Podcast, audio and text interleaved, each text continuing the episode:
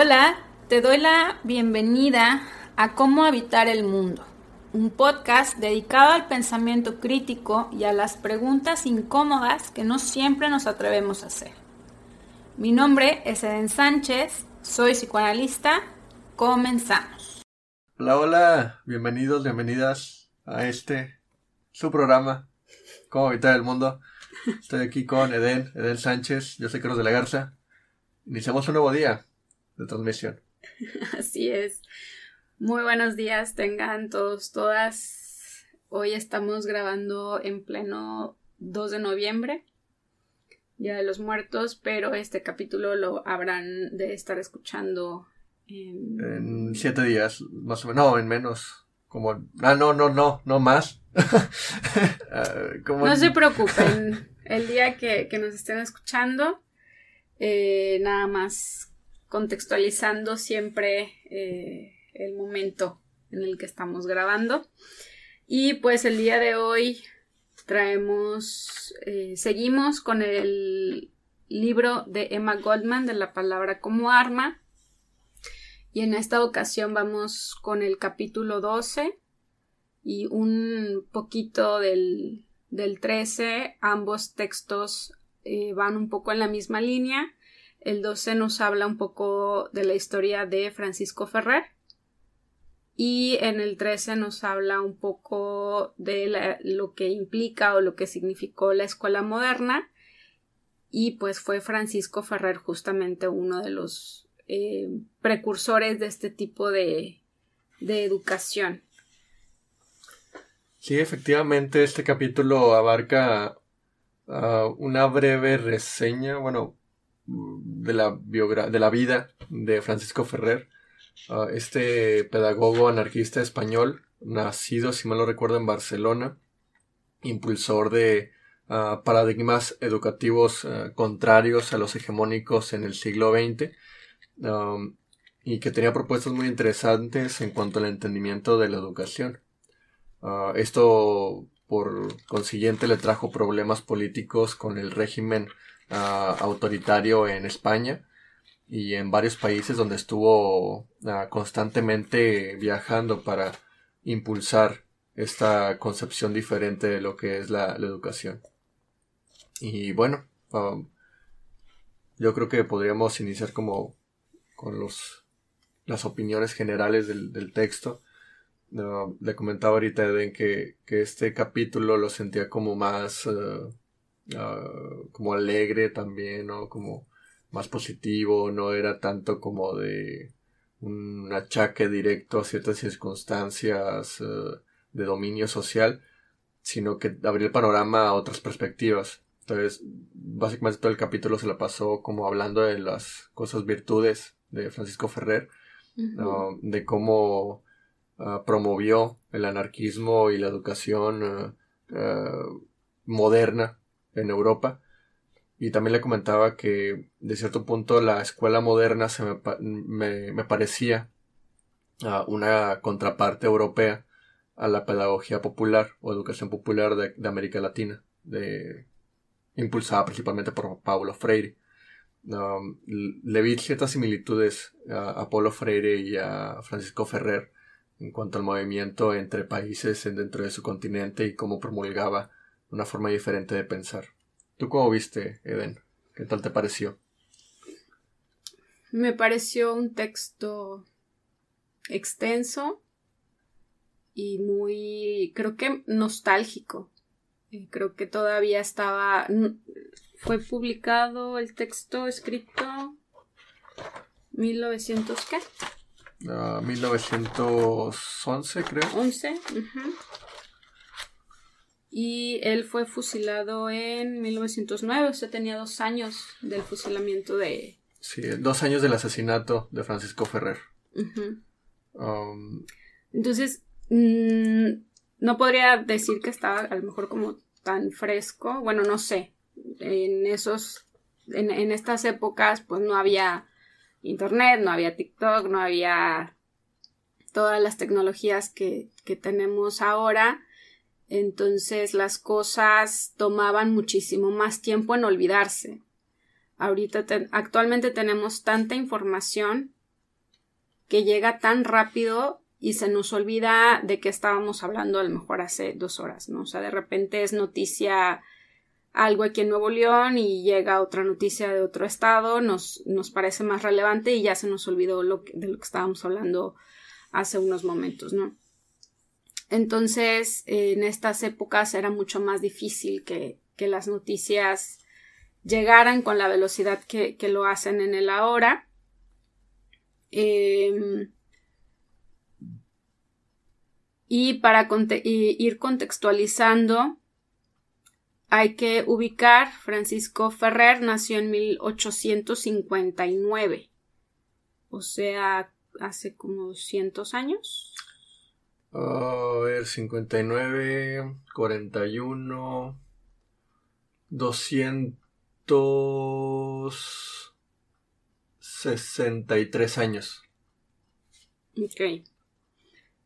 Y ese punto me parece relevante por el tipo de circunstancia en la que estaba y el tipo de educación que él promovía, que está, es una educación eh, rusiana, es decir, basada en la modernidad. Y pues Rousseau fue uno de los precursores de la modernidad. Y este tipo de pensamiento, esta línea de pensamiento está basada en la ciencia y en la verdad. Eh, se busca que el sujeto, la persona, se cuestione, se haga preguntas, que sea una persona independiente, que no siga dogmas. Em, el problema que se vino después con la posmodernidad es que consideran que la modernidad considera la verdad como absoluta. Entonces, de ahí que actualmente estemos teniendo problemas que yo pienso que son muy similares a las de esta, a las de esta época. Em, entonces, ¿en qué consiste la escuela moderna? A ver, vamos a, ir ubicando un poquito en el tiempo. Eh, con Rousseau como decíamos, que fue uno de los precursores de la modernidad, empieza todo este movimiento eh, este, este, cuestionamiento, movimiento eh, revolucionario a nivel intelectual, es decir, todo lo que se venía de épocas anteriores donde ciertas, ciertas líneas de pensamiento se consideraban como una verdad absoluta. Con el, la, eh, con el modernismo todo esto empieza como a cuestionarse, ¿no? Entonces una de las propuestas que, bueno, he entendido de lo que va más o menos la, línea de Rousseau es justamente el cuestionamiento, ¿no? La, la duda metódica, creo. De, por ejemplo, no sé, Carlos me dice que la Tierra es plana. ¿No? que a veces me queda el celular nada más de escuchar eso. Supongamos, ¿no? supongamos que yo no sé, yo no, yo no sé ni siquiera si la Tierra, que, que estamos en el planeta Tierra, ¿no? Supongamos, para empezar. Ajá. Entonces él me dice que la Tierra es plana. Em, la duda metódica implicaría que en vez de que él me diga la Tierra es plana, sería más bien preguntarme. Eden, ¿tú qué crees? ¿La Tierra es plana o es redonda o qué forma tiene? ¿Cómo se llama este lugar en el que vivimos? Eh, ¿Sabes quiénes le pusieron el nombre? ¿Sabes por qué le pusieron ese nombre? ¿Sabes qué pasó con las personas que han dicho que es redonda? ¿Sabes quiénes han dicho que ha sido plana? Entonces, eh, un poco al estilo, digamos, como Sócrates, un poco más de, desde la, la mayéutica, ¿no? Más de darte respuestas, hacer preguntas, pero a diferencia de lo que hacía Sócrates, pues bueno, en la modernidad sí hay respuestas, ¿no? O sea, no es nada más hacer preguntas y filosofar y, y terminamos diciendo que, que no existimos y que nada existe, ¿no? Sino que eh, a partir de la duda metódica se empiezan a buscar respuestas basadas en la ciencia. Entonces, eh, si él, si él me, se me insiste, no, bueno, yo te voy a decir por qué es plana y me va a dar pruebas, ¿no? Ahora tú demuéstrame que es redonda. ¿Sí? Entonces, la experimentación va a ser una de las cualidades de la modernidad, ¿no? O sea, el, eh, es decir, no, no va a bastar solamente con la parte intelectual, sino también aquí tiene que ver el empirismo, ¿sí? Es decir, poner en práctica lo que se supone que ya sabemos para ver si es verdad o no. Entonces, em, de, de, eso va. O sea, es un ejemplo muy, muy, muy, muy burdo, pero un poco más o menos eh, son las bases de la escuela moderna. Es decir, em, independientemente de las creencias del maestro, que creo que esa es una de las partes que como que, que rescata, que se rescatan en el texto. O sea, las creencias del maestro no tienen nada que ver, tienen que ver con la manera en la que enseñan y que tengan claro cuál es el objetivo de la enseñanza. Ahora, claro, si pensamos en una persona que eh, cree que la Tierra es plana, pues sí, obviamente no va a ir a una escuela de este tipo, ¿no? Obviamente va a buscar una escuela que sea dogmática y que inculque como verdad absoluta que la Tierra es plana, ¿no? Por ejemplo.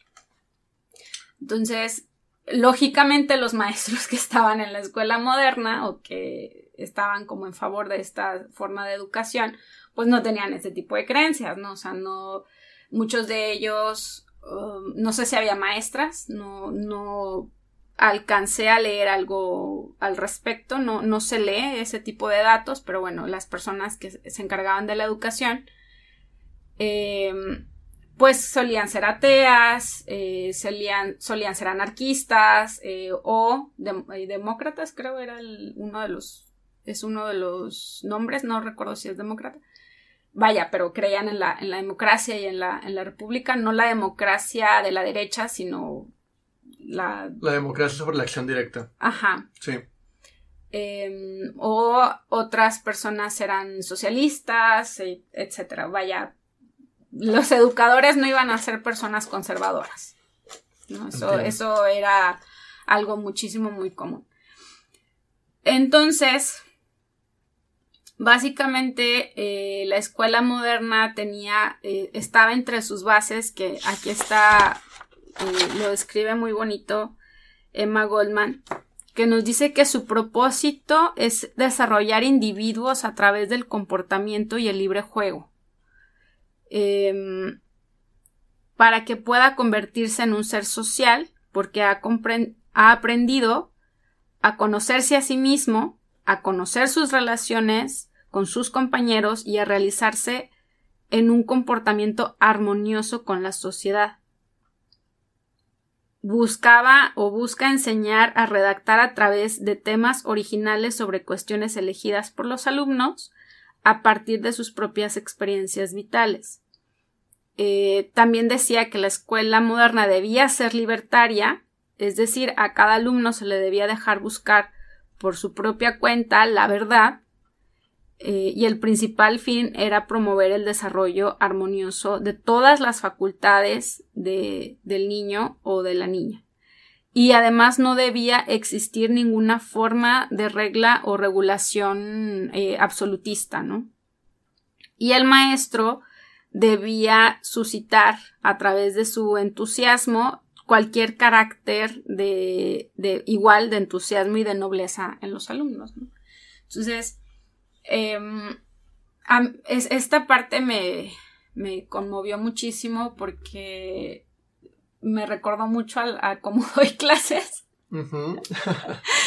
Em, que por ejemplo, eh, cuando vemos algún tema en la universidad, yo les preguntaba a los alumnos qué entendieron, qué pensaron, si estaban de acuerdo, si no estaban de acuerdo y lo trataba de trasladarlo a un contexto que ellos o ellas conocieron, ¿no? Por ejemplo, si me tocaban alumnas que iban a eh, que se iban a dedicar al trabajo con niños, pues bueno, buscaba caricaturas, buscaba series, los veíamos en clase o les pedía que vieran una película que, eh, en donde hubiera niños o adolescentes y hablábamos del contexto escolar, de cuáles eran las condiciones de la familia, del desarrollo y e iba yo ligando los conceptos de, de mi clase o de, de, la clase que a mí me tocaba para adaptarlo al contexto en el que ellas iban a estar.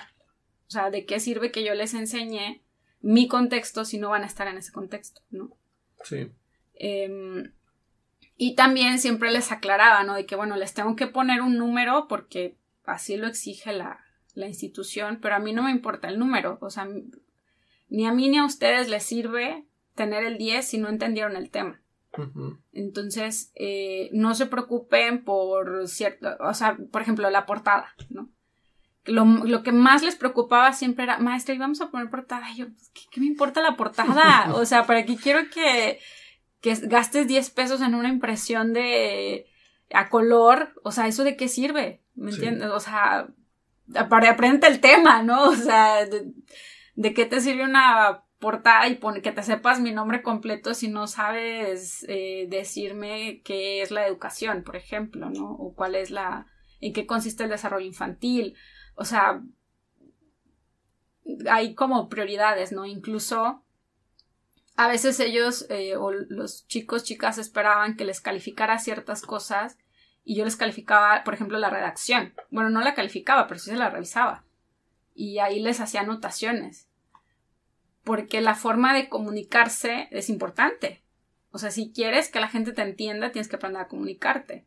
En el contexto que quieras, ¿no? Entonces, eh, recuerdo que en alguna ocasión empezamos a trabajar con estrellitas, ¿no? Y les ponía estrellita y se quedaban como, maestra, ¿por qué nos puso estrellita? Y yo, a ver, ¿y cómo se sintieron cuando les puse la estrellita? Y, se, y se quedaban así como pensando de que, ay, pues es que me acordé cuando iba al kinder y hacía algo bien, ¿no? Entonces, este, que no, no, o sea, algo que yo siempre pensaba es que la educación no es adoctrinamiento o sea, la educación no es para tener un título, no es para tener un papel, o sea, desafortunadamente estamos en este mismo sistema y se ocupa para pues, funcionar, ¿no? hacer cosas en este mundo, ¿no? en esta realidad. Pero eh, me ha tocado también en la consulta privada que muchos pacientes eh, traen como esta culpa muy internalizada de por qué estoy trabajando de esto si yo estudié esto otro. Sí. Entonces, algo que eh, hablo tanto con, a veces en la consulta o, con, o con mis alumnas es, eh, la profesión no es nada más una cédula, o sea, es un compromiso que estás haciendo contigo mismo y con las personas con las que vas a trabajar. Seas lo que seas, seas arquitecto, médico, ingeniero, lo que seas, no importa es un compromiso social que estás haciendo con el resto de la gente y contigo mismo, porque implica una manera de ver, entender y estar en el mundo. Entonces, un arquitecto entiende las cosas de una manera, un psicólogo de otra, un sociólogo de otra, y así sucesivamente. Cada contexto se va a tener muchas similitudes, porque si hacemos traducción Mm, vamos a ver muchísimas similitudes en la forma de ver el mundo, pero el lenguaje es distinto. ¿Sí? O sea, el matemático te va a hablar en, números o en símbolos, el arquitecto te va a hablar en medidas, no sé, por ejemplo, o en diseño, el psicólogo te va a hablar en palabra, eh, pero incluso dentro de los mismos psicólogos unos, te van a hablar más de emociones y otros más de cogniciones y así sucesivamente. Entonces, a lo mejor ahorita en la actualidad todo esto nos suena muy lógico, como que, ah, pues sí, obvio, bueno, no es obvio ni es lógico porque eso no está pasando. Em, incluso en, niveles de posgrado, algo que, ha sido catártico para mí y que ya no me importa y lo sigo platicando, es, lo que me pasó en la maestría, ¿no? O sea, eh, en pleno 2021 eh, me tocó estar en posgrado escuchando a supuestos doctores eh, decir que no existe como la, violencia de género, ¿no? Y que cuando hablamos en masculino, el masculino es el genérico de la humanidad. Entonces, que hablar en masculino incluye a las mujeres, ¿no? Entonces, ¿cómo es posible, ¿no? Que en pleno 2021 se sigan teniendo ideas de 1860, ¿no? Por ejemplo. Sí. Entonces, eh, y ustedes pensarían de que, ay, pero pues de seguro tus compañeros te apoyaban. Pues no. Mis mismos compañeros era como, ay, no, allá, como que allá va a hablar de otra vez, ¿no? O sea, como, o sea, ¿de qué te quejas? Como que no cuestiones, o sea, ya. Ahí está la respuesta en el libro, eso es, ya para qué le buscas, ¿no? Entonces, ahora imagínense estas condiciones o estas eh, situaciones en 1900. ¿Sí? Entonces, em, si ahorita lo, digamos, lo más grave que puede pasar es una pelea en, en el salón de clases porque la gente, si quiere decir que su verdad es absoluta, pues bueno, no pasa de ahí. Pero en este contexto, en el contexto de Francisco Ferrer, todo esto está, o sea, no, no, no, no nada más era una fuente de discusión, sino que era motivo de rechazo social y de persecución política. Entonces, eh, a Francisco Ferrer se le acusa, ¿en qué año dijimos? 1909. En 1909 se le acusa de haber sido incitador de una serie de disturbios que se llamaron Semana Trágica, creo. Semana Trágica en Barcelona. Oh, déjate lo confirmo. Ah.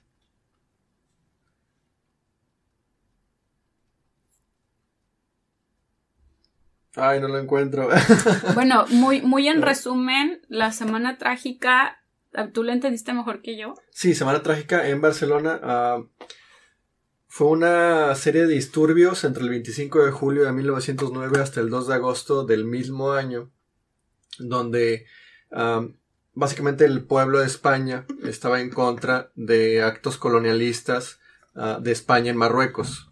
en ese tiempo, España tenía varios territorios en su poder en Marruecos, en África, y ocupaban mandar milicia ah, para controlar ah, diferentes tipos de, revueltas que estaban armando.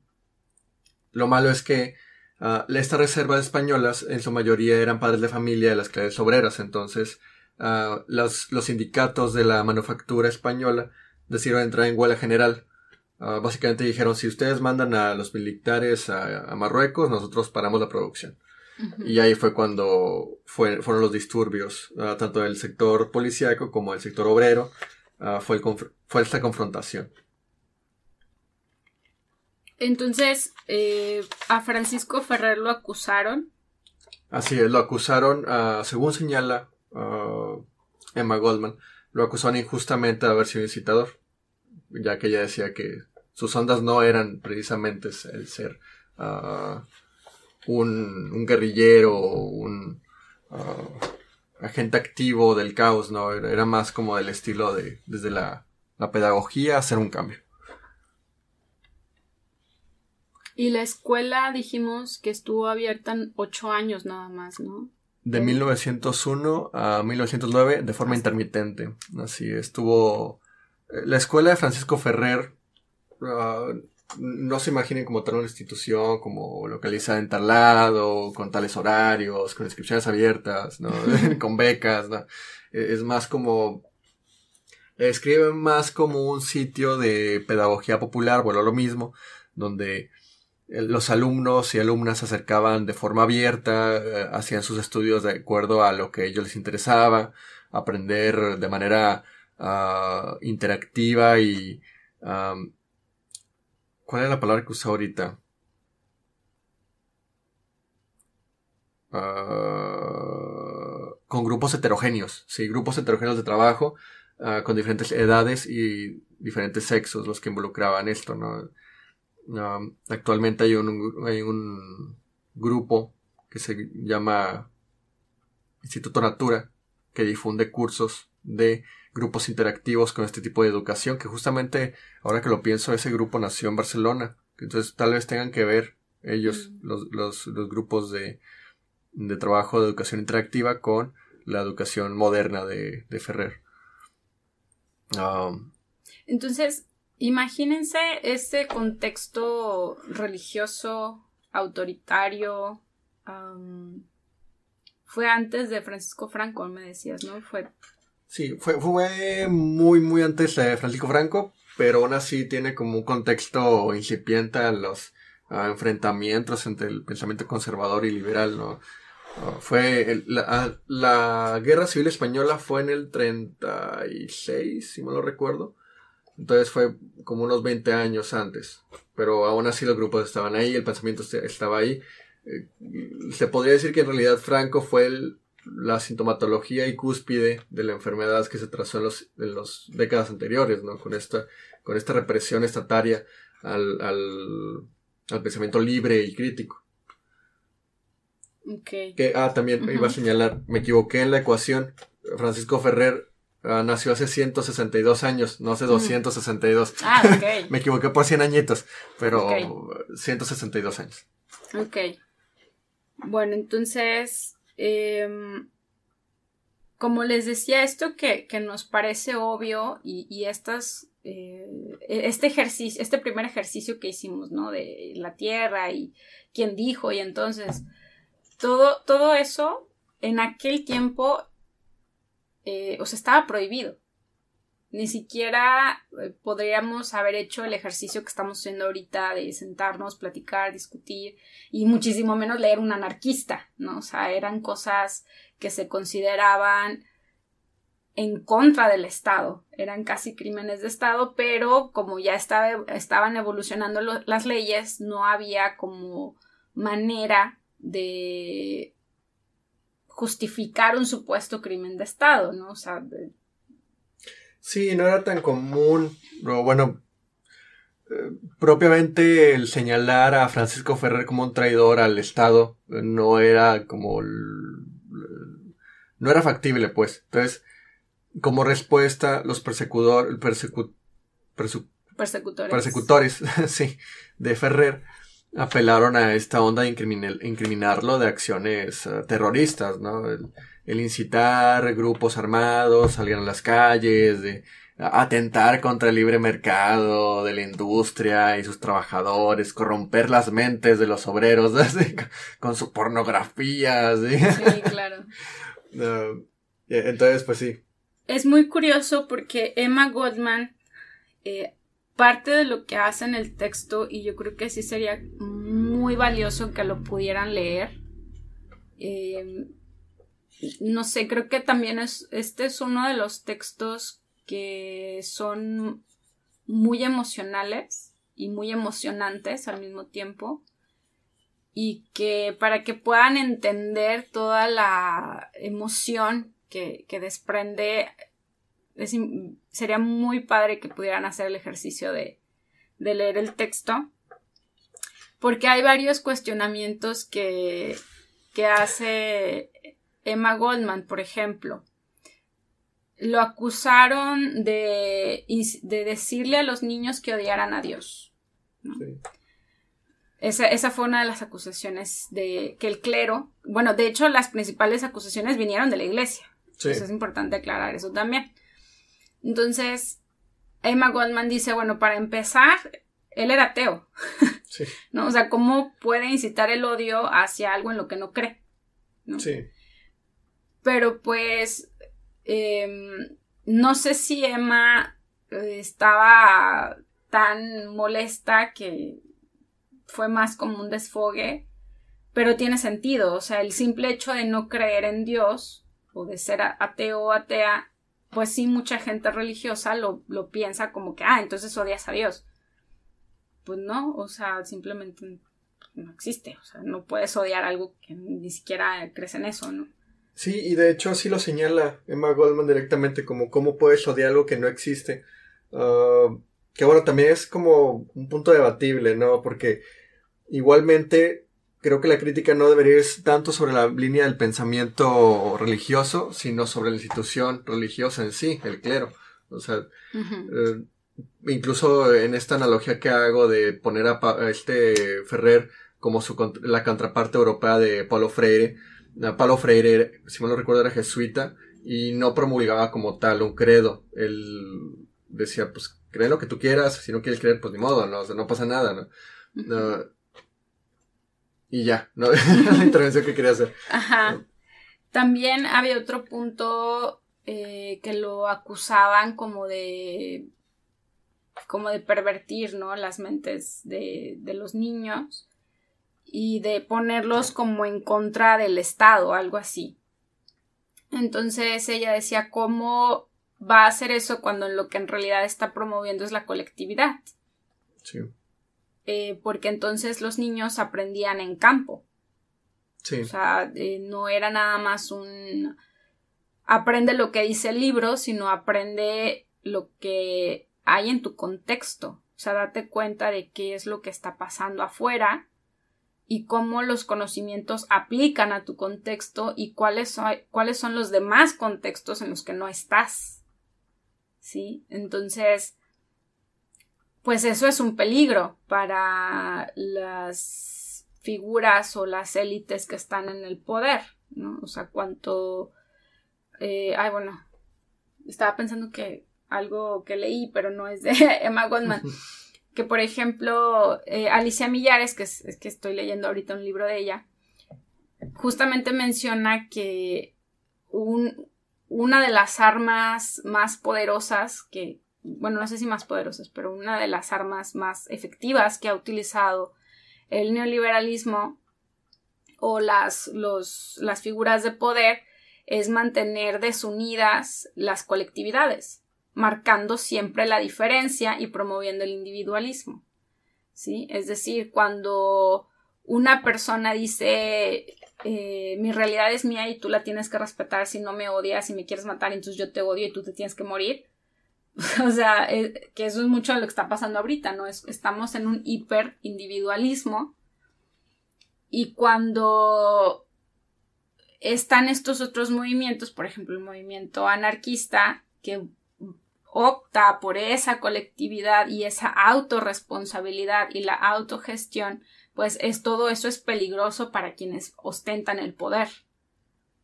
Entonces, pues por eso lo acusaban de estar en contra del Estado, ¿no? O sea, porque entonces, eh, si las generaciones que estaban educando no están en favor del sistema actual, ah, pues entonces están en su contra, ¿no? Entonces, eh, de ahí que vinieran esas, em, esas acusaciones, ¿no? O sea, si no educas a los niños de la manera en que nosotros queremos, entonces estás en nuestra contra, ¿no? Em, de hecho, la escuela fue clausurada en varias ocasiones, es lo que, lo que comentan, por, o sea, debido a este tipo de, acusaciones, pero se volvía a abrir, ¿no? Estuvo en funcionamiento durante ocho años, como decía Carlos, de manera intermitente. Em, y creo que nos va dejando como el mensaje. Bueno, no, no sé si sea el mensaje, pero creo que desde la actualidad creo que es muy urgente retomar ese pensamiento crítico. El pensamiento crítico no es emitir juicios de valor, ¿no? O sea, eh, por ejemplo, es, otra vez, ¿no? O si yo le dijera a Carlos, oye, es que yo creo que la Tierra es plana, ¿no? Si Carlos me dice, estás tonta, estás mal, este, eso no es un pensamiento crítico, eso es un prejuicio, ¿no? Sí. Porque a lo mejor puedo ser inteligente, pero tengo una creencia errónea. Ajá. Iba a decir otra palabra, pero gracias por salvarme. este, y entonces si Carlos, no sé, si Carlos fuera mi maestro y me dijera, bueno, a ver, ¿dónde lo aprendiste? Quién te lo dijo, cuáles son las pruebas, em, estás segura, em, etcétera, ¿no? el, ahí, ahí ese es el pensamiento crítico. No simplemente decir esta persona está tonta, ¿no? Sino, a ver, ¿por qué crees en eso? Eso es pensamiento crítico, ¿no? E incluso si yo creyera que la Tierra es plana y yo le dijera a Carlos, no, es que tú estás mal y tu, eh, tu pensamiento es errado, eh, ahí yo no estoy teniendo pensamiento crítico.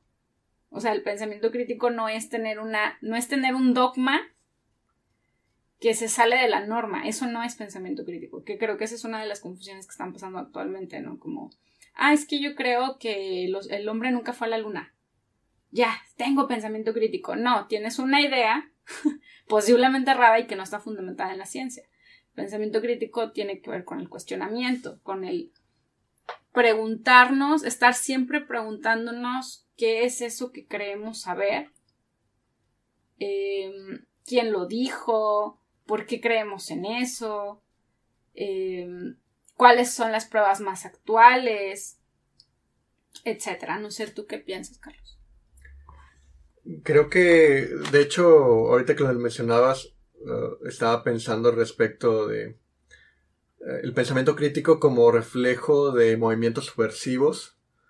Y es que eh, este ejemplo de que mencionas de la, del terraplanismo es una cosa fascinante, ¿no? Porque, o sea, uno creería que con la cantidad de información que se difunde y con las evidencias empíricas, vivenciales y de todo tipo que hay, no habría lugar para la duda de que la Tierra es redonda. Bueno, tampoco es redonda, o sea, es... ¿Es un ovoide? Eh, es una roca deforme, o sea, no, es un círculo perfecto, ¿no? no, ni, perdón, no es una esfera perfecta. Y aún así surgen estos grupos ah, que ellos mismos se llaman grupos subversivos o grupos eh, disruptivos que supuestamente quieren llamar al despertar social, de que no, es que la NASA nos está engañando, la Tierra es plana, todo es una conspiración para mantenernos dentro de los límites de nuestra realidad. Y, todo suena muy fumado, y todo suena muy uh, rayando en lo psicótico, pero a la vez, es extraño que la duda metodológica se dé de esa forma, ¿no? ¿Por qué lo lleva a desconfiar tanto de las instituciones gubernamentales, porque también tiene cierta fundamentación de que, porque voy a confiar en una institución que me ha estado demacrando, dañando, segregando, de esta forma, ¿no? Es que yo creo que esa no es duda metódica. Eh, eh, eh, así es, sí, ese es otro punto, porque la duda metodológica, ah, que es una de las principales impulsos para la ciencia, eh, y también depende qué es lo que entiendas como ciencia y qué estándares sigas para, para construir tu aparato científico. Ah, es el entender que la duda metodológica nace en la concepción de que Descartes dice es que mis sentidos me engañan. Él, él puede sumergir un palito en el agua y siente el palito recto, pero a la vez ve un reflejo que distorsiona la imagen. Entonces él dice, es que la realidad no concuerda con lo que me dicen mis sentidos. ¿Qué es lo que está pasando? Y empieza el cuestionamiento, ¿no? Si yo no puedo confiar de lo que estoy viendo, entonces ¿en qué puedo confiar? Y, de aquí se desglosan todos los comentarios que, se abren, tanto en los movimientos contemporáneos de, ah, de identidad, tanto en los movimientos ah, anteriores que hablamos de Ferrer y la educación hegemónica y la educación moderna, los movimientos de, estos mensos que decimos de que la Tierra es plana. Claro que la duda no debe ser una duda de dudar porque sí, es una duda que tiene una fundamentación social, una fundamentación también desde nuestro, de nuestro ser, de nuestra ubicación política. Y cuando hablamos de una actualidad individualista, es también el pensar desde lo común. O sea, cómo podemos resolver problemas sociales que nos afectan a nosotros y a los demás. Um, y así. Que, continúa. Hay un punto aquí donde menciona Emma Goldman que cuando los niños y niñas crecen en influencias contradictorios, contradictorias, su desarrollo sufre las consecuencias. Solo cuando las necesidades materiales como la higiene, el hogar y el ambiente intelectual son armoniosos, puede el niño crecer como un ser saludable y libre. Entonces creo que también esa ha sido como una de las eh, características constantes del capitalismo, ¿no? Que darte un entorno ilusoriamente estable. ¿no? O sea, la gente cree que por ir a la escuela y eh, tener dinero para comer todos los días ya estás estable y no es así. O sea, em, el tener, que es algo que hablamos también en otros capítulos, de que el tener, el tener dinero o el tener la posibilidad de adquirir ciertas cosas no es sinónimo de estabilidad. Pues puede ser una estabilidad ilusoria. retomando este tema de los sentidos, ¿no? Y, eh, actualmente em, no tenemos esa, esa estabilidad, o sea, de hecho estamos en uno de los momentos de crisis económica mucho más fuertes y se pronostica que viene mucho peor. Em, entonces, yo creo que a lo mejor estos, estas ideas actuales dogmáticas son un reflejo justamente de esa inestabilidad, ¿no? Em, porque incluso esas dudas, ¿no? De, ah, ¿cómo sé que, que existo? Pues, a ver. y Descartes diría, pienso, luego existo, ¿eh? Ah, no, pero pero no es como una duda de quiero saber, es, es una duda de no quiero que la respondas y yo tengo razón, ¿no? Como de, ¿tú cómo sabes que existe? ¿Cómo tú sabes que la Tierra es redonda? ¿Tú la has visto? pues no. Entonces, eh, eso no es una duda metódica, no es, es una duda escéptica. Que, busca, que busca sostener la ignorancia y el propio dogma, ¿no? bueno, no, la persona no cree que sea ignorante, sino que busca sostener esa creencia o ese dogma, ¿no? A ver, déjame ver. Sí, sí. Uh, sí, muy bien. Ya, ya confirmé que escéptico significa lo que creo que significa. Dudé de ello. uh, y pues, sí, o sea, todo el entramado que hemos armado desde la concepción de la educación, el movimiento eclesiástico y la lucha por la, erradicación de grupos eh, contrahegemónicos, el Estado como aparato de control social, los grupos eh, disruptivos que se dicen disruptivos pero solo replican concepciones dogmáticas de la ciencia, como lo son los, terraplanistas. Ah, son un entramado enorme de, circunstancias y de situaciones sociales que a veces es muy difícil anudar, pero igual... Que, ah, todo eso tiene que ver con la posmodernidad. O sea, con la, con la entrada de la posmodernidad, eh, que empieza como todo este supuesto cuestionamiento de la realidad, ¿no? de, ¿Cómo sabes que lo que sabes es verdad? ¿No? Y todas las realidades son, pueden ser verdad porque todas existen. Y, es como lo que hablamos en otro capítulo, ¿no? O sea, si yo te golpeo, ¿no? Y, tú me dices, güey, ¿por qué me golpeas? Y yo te digo, no, pues yo te estoy acariciando, eso es una caricia. Este, y tú me estás discriminando a mí porque en mi realidad yo te estoy acariciando y tú me estás, tú me estás diciendo otra cosa. es que en realidad tu cara golpeó mi puño. Ajá, ¿no? O sea, entonces con la, con la entrada del posmodernismo em, se vinieron toda esta ola de eh, supuestos y bueno, supuestamente basado en la ciencia, ¿no? De cómo la realidad es distinta para cada quien y no puedes invalidar la, la realidad individual, ¿no? Sí, es que Oh, esto está complicado. Así que. Um, sin, embargo, la escuela moderna, que obviamente no es posmoderna, no cree en esto, y bueno, todavía no existía el posmodernismo en ese entonces, pero la escuela moderna no buscaba eso. O sea, sí buscaba el libre pensamiento, pero también hay que tener en cuenta que buscaba el entendimiento de las realidades ajenas. O sea, no es lo mismo. No es lo mismo que, que yo diga, en mi realidad eh, esto, esto se llama caricia y te friegas, a que desde una educación de este tipo, si yo entendiera que venimos de contextos diferentes, no sé, que tú vives en otro país y yo en otro, y que tú me digas, oye, es que esto aquí no se hace, así no aquí no se saluda así.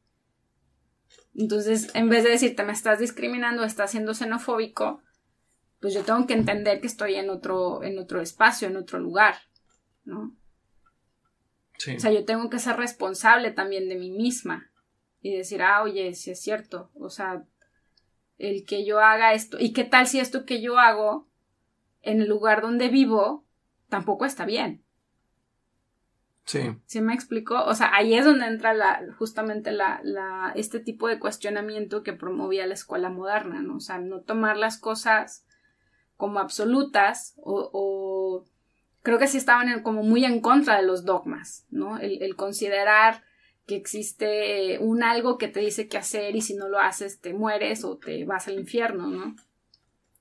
Eh, pero estamos actualmente regresando, ¿no? Eh, no sé si estamos involucionando o qué onda, pero está pasando mucho esto que, pasaba en, en, aquel tiempo, ¿no? Como, eh, pero a un nivel hiperindividual, ¿no? O sea, cada grupo cree que tiene la verdad absoluta y eh, juzga, de, así como se juzgaba a Ferrer, eh, de odiar, de estar en su contra, de eh, promover el odio, de etcétera, ¿no? De promover disturbios. Sí. Que, y que, bueno, esto hilándolo a lo que hablábamos anteriormente de la estabilidad, pues justamente, ¿no? Si no tenemos un ambiente estable, es muchísimo más común que tengamos personas inestables que no puedan como o que tengan más dificultad para sostener un pensamiento organizado. Ajá. Sí. Uh, escuchamos gritos afuera, pero no sabemos qué y pues sí, o sea, al final lo pienso como la, necesidad de la estructura, ¿no? la necesidad de la estructura también conlleva ciertas problemáticas, pero eso no significa que hay que eliminar todo tipo de estructura. Eh, a pesar de que estamos rodeados de símbolos codificados constantemente mediante un lenguaje que nos rodea y que construimos socialmente, igualmente hay cosas intangibles que están precedentes a esta construcción del lenguaje y no, no pueden cambiarse de una forma, tan simple. ¿no?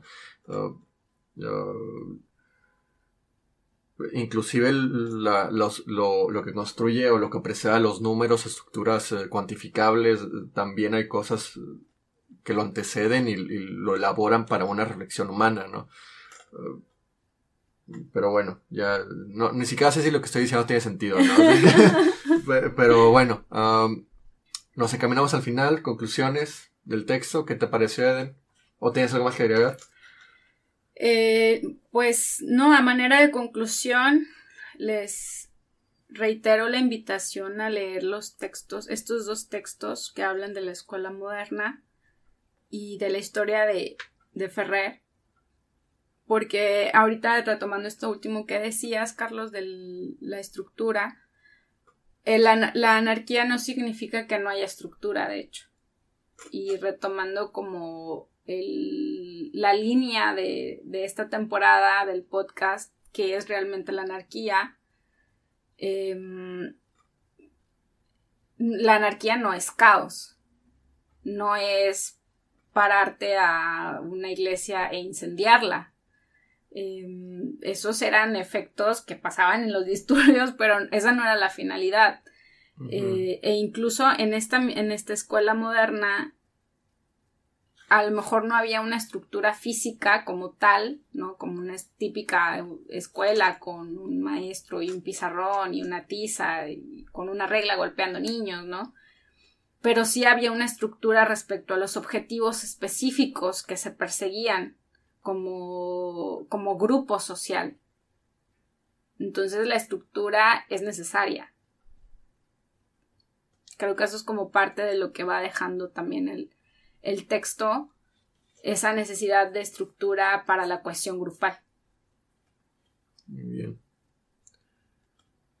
Sí, sí entiendo estructura que dé eh, oportunidad a la flexibilidad, a, la autoconstrucción y al libre pensamiento de los educandos, ¿no? Una pedagogía para, la, para los, los educandos, diría Freire. Um, igualmente, pues concluyo en que fue un texto interesante. En algunos puntos me pareció un poquito uh, como uh, más largo de lo que debería de haber sido. Así como, esto ya lo dijiste. Así que, uh, pero bien, me, agradó.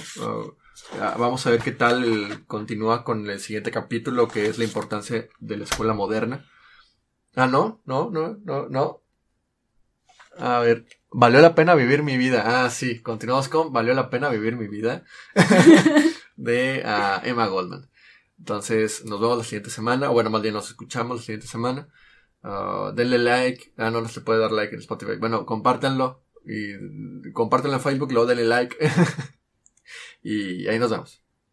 Así es, cuídense mucho. Recuerden seguirnos en nuestra, en las redes sociales, TikTok, Instagram, Facebook. Y recuerden compartir el contenido para que este proyecto siga creciendo. Hasta luego. Bye.